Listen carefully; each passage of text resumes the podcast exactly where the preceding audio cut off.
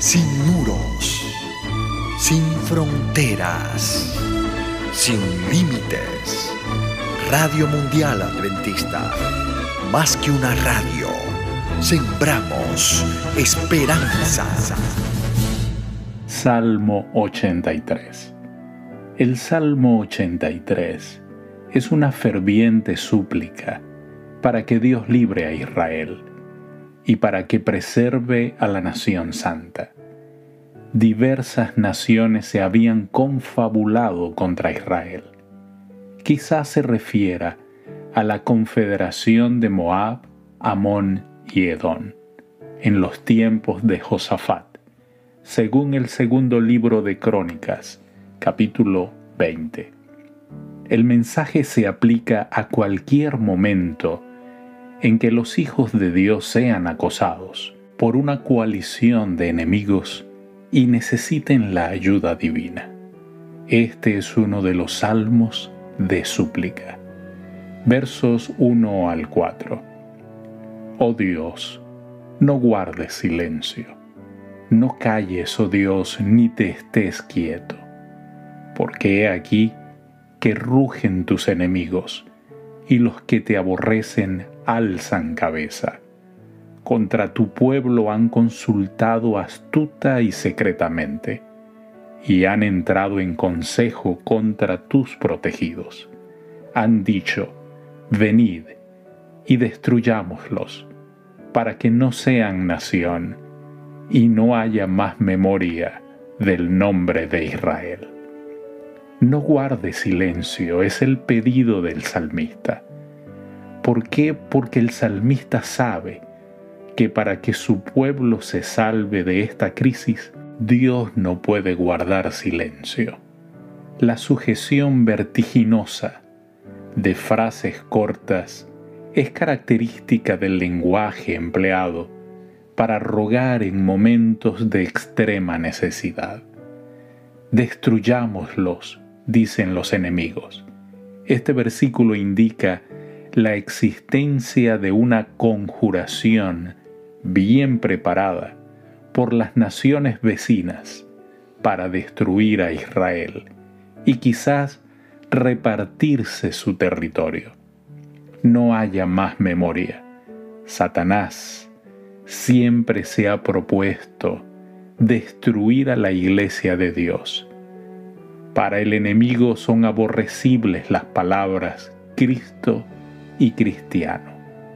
Versos 5, 6, 9 y 10.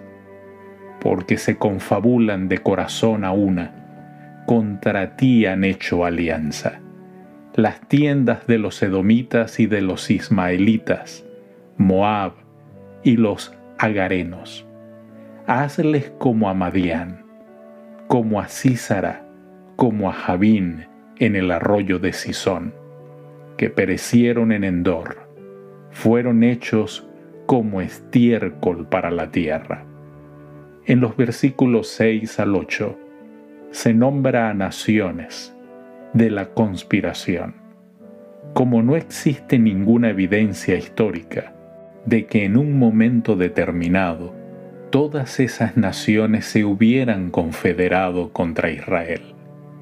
Es posible que sea mejor entender que esta lista de pueblos tiene un sentido poético. Esta formidable enumeración de los enemigos da más intensidad a la crisis y destaca el grave peligro que corría Israel a manos de los enemigos fronterizos.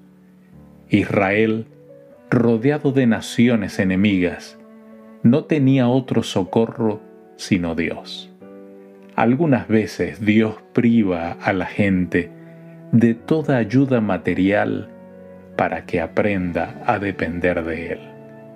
Se habla de agarenos.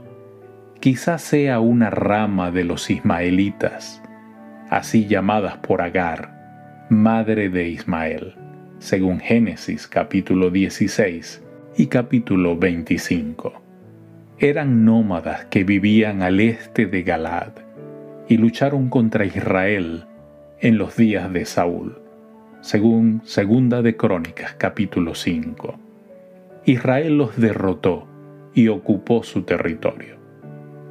Hijos de Lot, Moab y Amón. Estas naciones se valieron de las otras para ejecutar su perverso plan de exterminar a Israel. Císara, el relato de la derrota de los ejércitos de Javín y de la muerte de Císara a manos de Jael se narra en Jueces, capítulo 4. Se celebra el mismo acontecimiento en el sublime cántico de Jueces, capítulo 5. Como estiércol es la figura que utiliza el salmista. Sus cadáveres sirvieron como fertilizante para la tierra. Verso 17 y 18. Sean afrentados y turbados para siempre, sean deshonrados y perezcan, y conozcan que tu nombre es Jehová, tú solo, altísimo sobre toda la tierra. El salmista ruega que los enemigos de Israel sean humillados y llevados al borde mismo de la destrucción, a fin de que con sinceridad y veracidad se vuelvan a Dios. El salmista pide la destrucción total o casi total de los enemigos de Israel, no como una venganza, algo personal, sino para demostrar que Jehová es el supremo gobernante del mundo el propósito del castigo es que la gente conozca a Dios. El Salmo concluye con esta nota sublime. Querido Dios, gracias por tu cuidado y por tu protección para con tu pueblo.